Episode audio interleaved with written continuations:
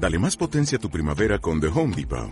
Obtén una potencia similar a la de la gasolina para podar, recortar y soplar con el sistema OnePlus de 18 voltios de Ryobi desde solo 89 dólares. Potencia para podar un tercio de un acre con una carga.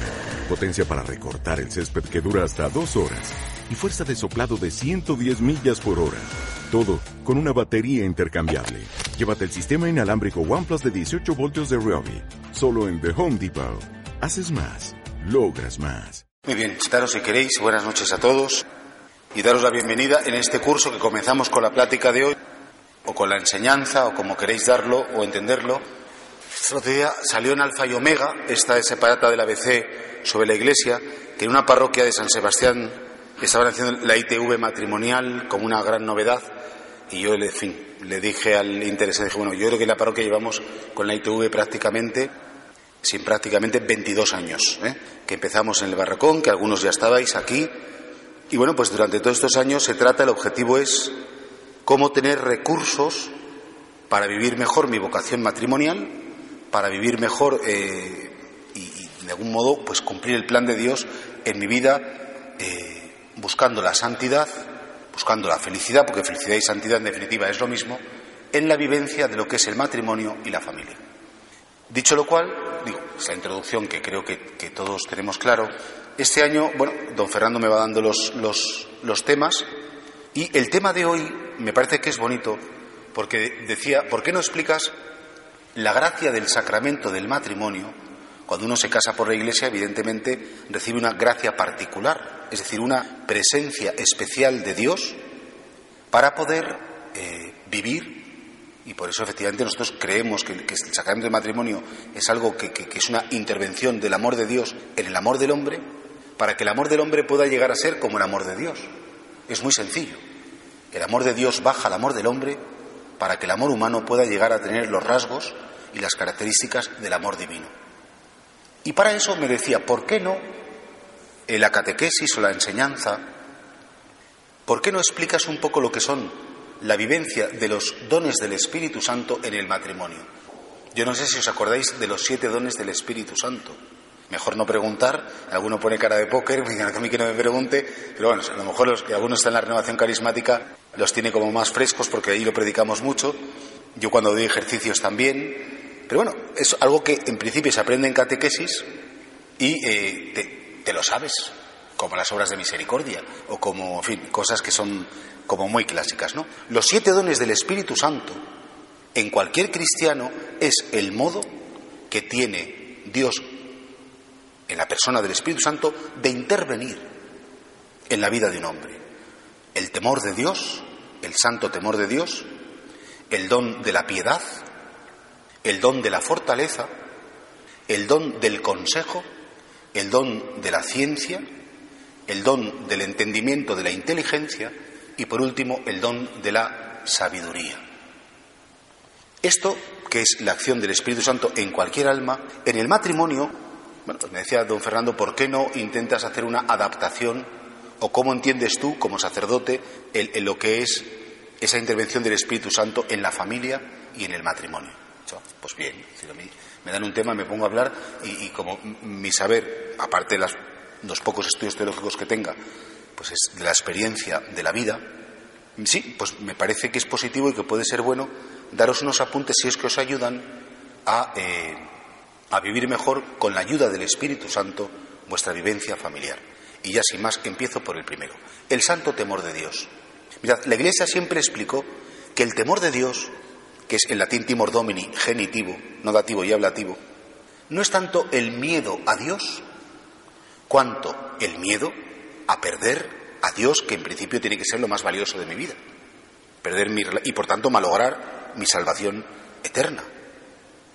Claro, esto, de algún modo, lo que este don, por este don, el Espíritu Santo te concede comprender qué es lo más importante de tu vida y sobre todo aplicado al matrimonio, comprender que tu familia, que esa persona que Dios te ha encomendado, tu mujer, tu marido, tus hijos, si es el caso, tus nietos, eso es lo más grande, lo más importante y que cualquier otra cosa tiene que pasar tan a un segundo plano que cualquier interferencia, cualquier realidad, sea persona, sea trabajo, sea mm, necesidad de diversión, cualquier cosa que te distancie o que tú corras el riesgo de herir a tu familia, de romper tu familia, o de destruir o de hacer daño en tu familia, tienes que tener miedo a esas cosas. Es un sano temor, es un santo temor a qué? A perder lo que tú consideras que es más importante en tu vida.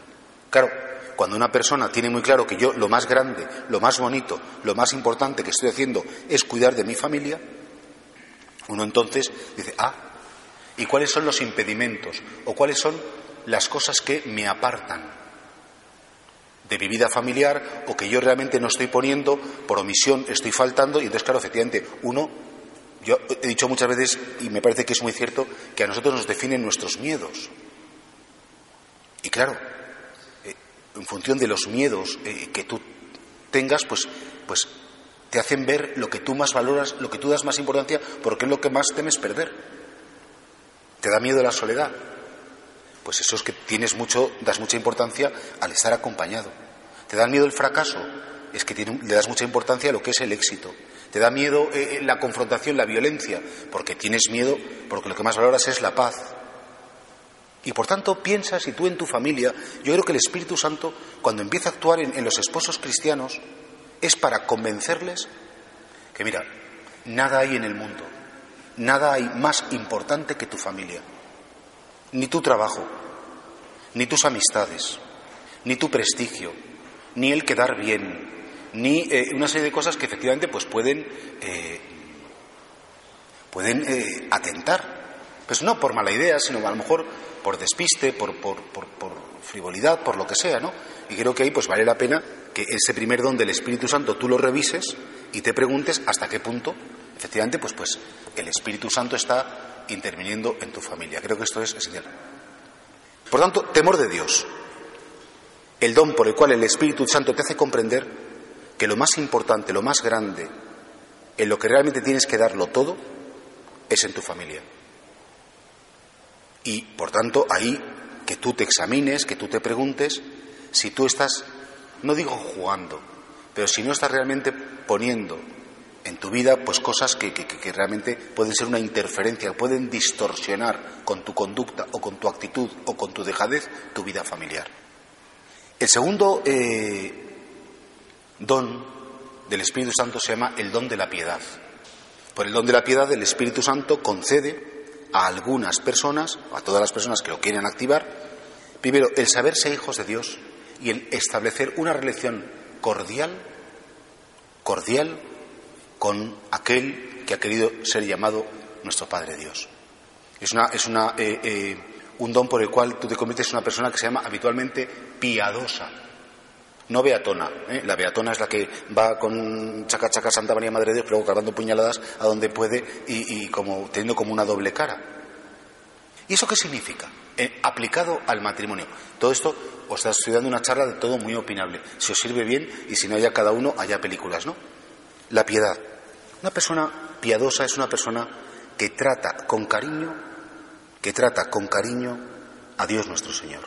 Pero cuando dicen, no, qué sacerdote tan piadoso, es un sacerdote que está en la misa recogido, que, trata muy bien la Eucaristía, que hace muy bien la genuflexión, que, tiene la iglesia pues limpia. Yo pretendo ser piadoso, ¿eh? con sus flores, con sus manteles, con sus detallitos, la lamparita encendida con, con aceite. En definitiva, porque son detalles de cariño. Yo creo que el don de la piedad aplicado, el don del Espíritu Santo aplicado al matrimonio, es una cosa que a mí me parece esencial y que nunca está de más, que es el cariño. Mirad, yo creo que, a veces dar las cosas por supuesto, esa falta de manifestación, de, de ternura, de cariño, de decirle a alguien gracias, de decir de vez en cuando a alguien te agradezco todo, me importas mucho, te valoro todo lo que haces, es que yo creo que, la gran tragedia, la habéis oído muchas veces y lo predico en casi todas las bodas que hago, la gran tragedia de muchos matrimonios es, trabajáis tanto, estáis tan, tan estresados, lógicamente porque el cansancio produce, el trabajo produce cansancio, el cansancio produce tensión y la tensión después produce estados de mal humor, de, como inhibirse, que al final damos tan por supuestas tantas cosas Chufamos la tele, nos ponemos en el ordenador, cogemos el móvil, contestamos WhatsApps y al final dices, ¿estás con una persona a tu lado? Y la pena es decir, oye, ¿te importa algo? Eh, eh, eh, no sé, esto a lo mejor las mujeres lo valoráis mucho más que los hombres, me suelen decir, ¿no? Que me dicen que su marido es un pedazo de cardo así, borriquero, o que, ¿os acordáis la canción de Cecilia? era feliz en su matrimonio, aunque su marido era el mismo demonio. Tenía el hombre un poco de mal genio y ella se quejaba de que nunca fue tierno. Me la sé de memoria, ¿eh? Porque ya tengo cierta edad. Entonces, esa, esa canción de Cecilia de hace muchísimos años, ¿no? La del ramito de violetas, ¿no? Que al final era el marido el que la mandaba todos los años, ¿eh? La escribía versos y la escribía y la mandaba un ramito de violetas, porque el tío era tan, poco expresivo que su único modo de expresar era escribirla versos y mandar un ramito de violetas, que a mí me parece una canción súper tierna, ¿no? Porque ella eh, soñaba y decía, ¿quién será este admirador? ¿Quién será este señor que me escribe versos? Y era él, que no sabía decirla, que te quiero mucho. Entonces, claro, aquí comprendo que corremos el riesgo de entrar en el terreno de lo cursi. El terreno de lo cursi, el terreno de lo ñoño, eh, eh, yo creo que, claro, y sin embargo, insisto, yo lo que he aprendido en el confesionario, que me habéis contado muchas veces, no los que estáis aquí, por supuesto, pero más gente, que muchas veces se echa en casa, se echa de menos el cariño en la pareja.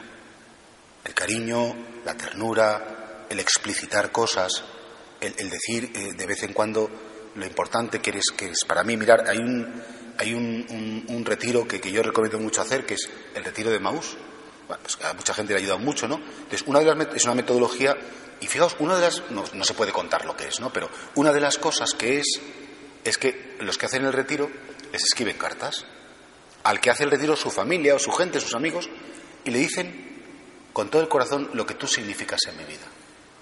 Entonces, claro, es muy emocionante porque de repente a lo mejor te das cuenta, estás viviendo con una persona, llevas 10 años casado, 25 años casado, 35 años casado, 50, y dices, oye, ¿y nunca me habías dicho nada? Nunca me has dicho nada de lo importante que, yo soy para tu vida. Entonces, claro, dices, qué pena, qué pena a veces no, no, decir las cosas. Y, repito, comprendo que estáis cansados. Esto no hay que ser todos los días. Pero, eh, también a veces la señora se de que tengo un marido muy pegajoso. Tampoco se trata de ser pegajoso, pero eh, eh, explicitar. El don de la piedad, por tanto, creo que nos invita a ser cariñosos. El cariño nunca está de más nunca sobra. Y creo que hay personas que a veces el bálsamo para su soledad, para sus disgustos, para sus cosas es saber que tengo alguien al lado que me, que me, que me apoya, que me comprende y que está conmigo. Tercer don, acuerdos, voy a conseguir que os aprendáis de memoria, ¿eh? temor de Dios, que es el, temor a perder mi, mi familia y mi matrimonio como lo más importante. Segundo, la piedad. Tercero, la fortaleza. Eso decía una señora, ¿te acordáis? Yo lo cuento en alguna homilía que decía, rezaba así, Dios mío, dame serenidad, porque como me des fortaleza le mato. Entonces, eh, yo creo que ahí eh, mm, se trata de eh, saber que efectivamente en la vida familiar todos, en algún momento, y según vais acumulando años, tenéis momentos de crisis, tenéis momentos de desconcierto, de cansancio. Y entonces, a mí me parece que, llega un momento en que ah, la peor tentación es el rendirse, me rindo. Me rindo y por tanto me abandono porque no puedo. Eso esa palabra que también cuento como anécdota de una señora muy divertida, me ha dado permiso, que tenía siete hijos, de las primeras casas que comía aquí en Pozuelo, estaba la pobre agotada y decía, mire, don Jesús, yo voy a morir pronto, porque estos me matan. Tenía, además eran todos varones, me parece, ¿eh? siete varones y su marido ocho por favor, cuando me entierren, que pongan en mi tumba, aquí descansa fularita de tal, no pudo más. Era porque es, la frase como que es la frase como que, le definía, dice, es lo que define mi vida, no puedo más. Pues yo creo que, claro, se trata de que efectivamente eh, hay momentos en los que dices, mira, estos niños es que son para estampar. Eh, eh, esta señora cuando se pone nerviosa es que no sé cuántos. O este señor es que cuando le entra la vena esta, eh, y efectivamente como, como que te sientes muy impotente. Y precisamente creemos que la gracia del matrimonio, que nos hace fuertes en el amor, es capaz de hacernos salir de nuestros estados de ánimo. A mí me gusta mucho la palabra sobreponerse a los estados de ánimo, sobreponerse a los estados de ánimo para que en un momento concreto de crisis personal, porque digas, no puedo más. Pues que dices, ah, tengo el don de la fortaleza. Tengo el don de la fortaleza por el don de la confirmación, por el sacramento de la confirmación, estáis todos confirmados, tenéis ese don. Por el bautismo, por la confirmación, en la Eucaristía se renueva, y luego por el don del sacramento del matrimonio. Y por tanto, por muy duras que sean las pruebas, por muy difíciles que se nos pongan por delante, pues te das cuenta que, que ahí hay un Dios que desde dentro de ti te sujeta, te sostiene, y cuando no puedes, dice, no te preocupes, tú no puedes, pero yo puedo. Donde tú no llegas, yo llego. Lo que tú no eres capaz, yo soy capaz. Para eso me pediste auxilio el día de tu matrimonio y está este auxilio aquí. Y es como, como el motor supletorio que cuando tu motor no funciona, pues está ese motor. Vamos, que el tuyo no funciona nunca, él te lleva siempre. Lo que pasa es que tú crees que lo llevas el tuyo, pero él siempre es el que te está sosteniendo. Y claro, ser fuerte en el amor, el don de la fortaleza, a mí me parece que es en un matrimonio fundamental. Qué bonito es poder decir, siempre he estado en mi sitio, y mi sitio ha sido mi casa, al lado de los míos, apoyándoles, siendo un punto de referencia. Esto, esto es muy importante. Y para eso, pues comprendo que a veces vuestra propia fragilidad, como la mía, eh, pues, pues nos lleva como a dudar de nosotros mismos. ¿Seré capaz de sacar esta familia adelante? ¿Seré capaz de sacar este, esto que Dios me propone? Y dices, mira, pues yo, Dios mío, no soy capaz, pero tú, en mí, sí que vas a ser capaz. Y creo que eso tiene un, un valor muy importante. Temor de Dios, piedad, fortaleza. El siguiente don es el don del consejo. Por el don del consejo enseña el catecismo que uno conoce la voluntad de Dios en su vida. Y el don del consejo está especialmente pensado para esas decisiones que muchas veces tenéis que tomar, que afectan a toda la familia o que os afectan personalmente, que son decisiones algunas pequeñas, otras muy importantes. Nos cambiamos de trabajo, eh, vamos a seguir viendo a estas personas, el colegio que tenemos que escoger, eh, dónde vamos, en fin, una serie de cosas que, que efectivamente dices, oye, me hace falta, porque mirad, en la vida yo creo que todos tenemos un deseo común. Todos queremos acertar, acertar. Claro, Equivocarse, hombre, pues no, si te equivocas pides perdón y no pasa nada, pero a veces hay equivocaciones que pueden ser muy duras, que pueden marcar a unos niños, que pueden mm, marcar, son decisiones como a veces como muy irreversibles. Entonces, el don del consejo es un Dios que ilumina tu entendimiento para que tú siempre actúes en conciencia. ¿Y qué es la conciencia? Es ese órgano que Dios te ha dado, ese, ese sistema para detectar lo que es lo bueno con una conciencia efectivamente que tiene que estar bien formada, bien formada. Porque cuando la conciencia se deforma, hay una frase que también me la conocéis, que dice lo siguiente, cuando uno no vive como piensa, acaba pensando como vive y justifica todo. Curioso, ¿eh? Cuando uno vive como piensa, acaba pensando como vive y justifica todo. Entonces una conciencia bien formada te dirá lo que está bien y lo que está mal. Y entonces tú, claro, en función del don de consejo, tú pides a Dios que te ilumine para acertar, para tomar las decisiones que sean lo mejor para tu familia, para tu mujer, para tu marido, para tus hijos, para tus hermanos, para tus padres, si son mayores y los tienes que cuidar y ocuparte de ellos. Y no es fácil acertar, ¿eh? Yo siempre recomiendo que el don del consejo, además que ese es el don de la gente humilde, es decir, la gente que pide ayuda. Y para recibir el don del consejo, cuando tú no te aclares, ¿qué hay que hacer? Confesionario 1, 2, 3, 4, es decir, don Jesús, don Fernando, don Nicolás, don Rafael, don Miguel, o don quien queráis, o el padre Topete. Pero siempre es bueno contrastar cuando tengas dudas. La conciencia es un semáforo que es verde, actúa, sin dudar. Rojo, ni se te ocurra. Intermitente, hay que preguntar. Hay que preguntar, hay que mirar por todos los lados antes de pasar. Y entonces, claro, pues tú dices, oye, hay decisiones muy importantes en mi vida voy a hacer un retiro definitivo o voy a, ocuparme de mi madre que es mayor y a lo mejor dejo venir por las tardes, tardo, falto tres tardes a casa porque tengo que hacer un voluntariado que me... Son cosas que afectan a todos. Y yo creo que entre los esposos además, pues siempre las cosas se comunican y se consultan y se llega a un consenso. ¿Te parece bien? Como es lógico, porque ¿quién tiene derecho a aconsejarme? Quien me quiere bien. Y también ojalá que vosotros hubierais ser buenos consejeros de vuestros hijos. Porque los hijos siguen necesitando siempre el consejo de los padres, porque eso, hombre, no hay que dar un consejo a quien no te lo pide. Eso es una regla de oro. Pero sí es verdad que vosotros siempre seréis el punto de referencia para ellos, aunque ahora no lo acepten. El don de consejo. Bueno, tengo que tardar media hora, voy por cuatro y me quedan tres. Vamos bien, ¿eh? que llevo ya eh, 20 minutos. En quinto, vamos por el quinto ya, ¿verdad? En quinto lugar, el don de la ciencia. Repaso para que los aprendáis. Esto es como una clase, pero en fin. Temor de Dios, piedad, fortaleza, consejo. El don de la ciencia. Dice el catecismo que por el don de la ciencia el Espíritu Santo te concede reconocer a Dios en la creación, en las criaturas. Y por tanto, atención, fijaos qué bonito es esto porque por el don de la ciencia el Espíritu Santo te concede encontrar la presencia de Cristo, la presencia de Dios en tu mujer, en tu marido, en tus hermanos, en tus hijos. Y yo, ya no, con lo que os he dicho antes al principio, entonces por el don de la ciencia soy consciente que ya no te amo solamente con mis fuerzas humanas, con un amor natural, que es muy bonito el amor natural, sino que te amo con un amor sobrenatural, porque en ti está Dios, vives en gracia de Dios, estás con Dios, y por tanto, lo que te hago a ti, se lo estoy haciendo al mismo Dios. Como te trato a ti, estoy tratando al mismo Dios. Jesucristo dice, tuve hambre, me disteis de comer, tuve sed, me disteis de beber, estuve desnudo, estuve en la cárcel, fui forastero y me atendisteis. ¿Cuándo, Señor? Cada vez que lo hacíais a uno de estos, mis humildes hermanos, me lo hacíais a mí. Y por tanto, si esto vale para todo el mundo, es que no va a valer para los de tu casa.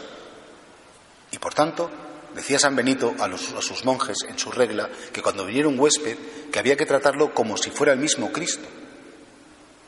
Y claro, dices, oye, pues yo puestos a tratar a alguien bien, puestos a tratar a alguien bien, a quien tengo que tratar mejor, es a los de mi casa que a veces reservamos lo peor para los de fuera, para los de dentro peor y lo mejor para los de fuera. ¿Con quién tengo que ser educado? ¿Con quién tengo que ser paciente? ¿Con quién me tengo que saber callar? ¿Con quién tengo que saber decir las cosas con sencillez? Con mi familia, con mi gente. ¿Por qué? Porque se lo merecen, porque verdaderamente es una cosa que vale la pena y ahí dices, oye, es como por el don de la ciencia, el Espíritu Santo te invita a que pongas toda la carne en el asador y que llegues al extremo del amor y que pongas lo mejor de ti mismo con los tuyos.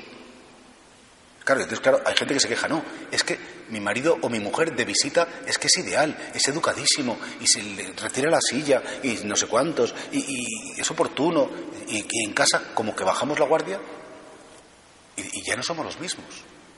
Entonces, ¿cuál es la máscara, la de fuera o la de dentro?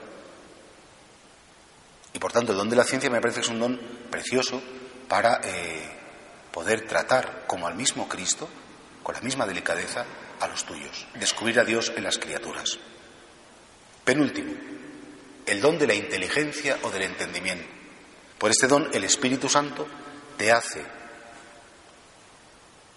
encontrar en la revelación divina, dígase en la Sagrada Escritura y en el magisterio de la Iglesia, esas verdades esa revelación, esa comunicación de Dios que inspira tu vida y que te da como las claves que deben articular tu vida, que te dan tu verdadera identidad como ser humano, porque uno encuentra por el don de la inteligencia, del entendimiento, en la Biblia y en las enseñanzas de la Iglesia, pues aquello que me hace cumplir mi vocación de ser humano.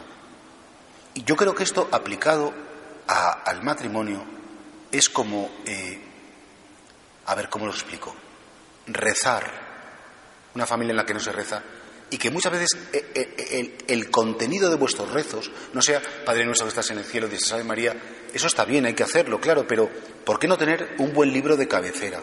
¿Por qué no leerse, por ejemplo, Familiaris Consorcio de Juan Pablo II, Amoris Leticia del Papa Francisco? Eh, tantos documentos que explican muy bien lo que la Iglesia enseña, lo que Jesucristo ha revelado sobre el sacramento del matrimonio y sobre la familia cristiana.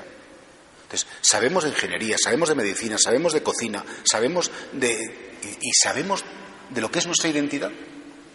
Sabemos lo que es una familia, sabemos el plan de Dios para la familia, porque no solamente porque el cura lo haya dicho en un sermón que de pasada cuenta las cosas, sino porque yo me he preocupado, he buscado bibliografía, he leído buenos libros, libros sanos, ¿eh? porque también hay mucha tontería sobre el matrimonio Y aquí hay que buscar un libro que sea cristiano y que sea católico. Y en ese sentido yo os recomiendo dos textos, Familiaris Consorcio de Juan Pablo II y Amoris Leticia del Papa Francisco, que son como dos... Y luego, por supuesto, os serviría mucho todas las homilías que en el Día de la Sagrada Familia, por ejemplo, ha hecho Benedicto XVI, que es un maestro. Yo, creo que todavía en este siglo, fijaos que yo tengo devoción a Juan Pablo II, pero es santo, pero Benedicto XVI es que es, es el colmo, ¿no? De la inteligencia y de la expresión. Tiene unas homilías tan bonitas sobre la familia que eso es magisterio de la Iglesia. Os metéis Google, Benedicto XVI, homilía sobre la familia y te saca las de todos los años. No es tan complicado. Y ahí yo creo que sí que vale la pena pues que penséis pues que por el don de la inteligencia el Espíritu Santo me va a hacer entender las claves que me definen como esposo, como madre, como hijo, como hermano. Y, y Dios es el que me tiene que decir quién soy. Y es el que tiene derecho a darme unas coordenadas. Y creo que esto pues vale la pena. Y por último, el don de la sabiduría.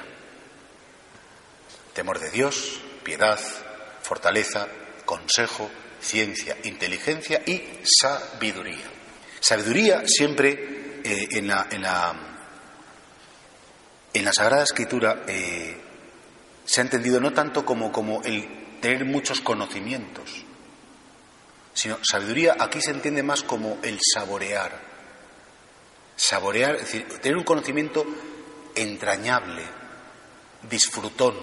De hecho, los místicos hablan de la sabiduría como el gozo de la comunión con Dios.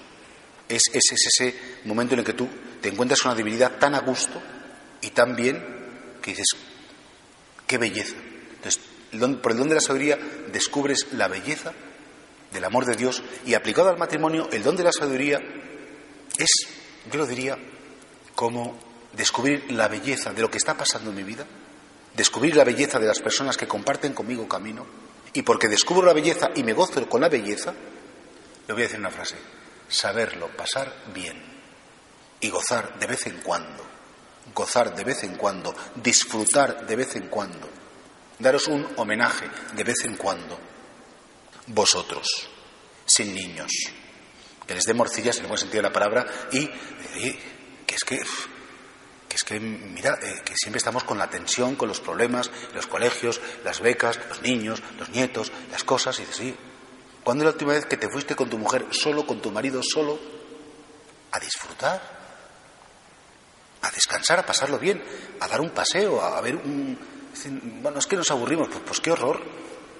Es que, claro, qué aburrimiento. ¿De, qué hablamos? Pues, pues, pues habla lo que quieras, de la independencia de Cataluña, de, del Betis, de lo que te dé la gana, pero, pero yo creo que es que vale la pena que hables de algo.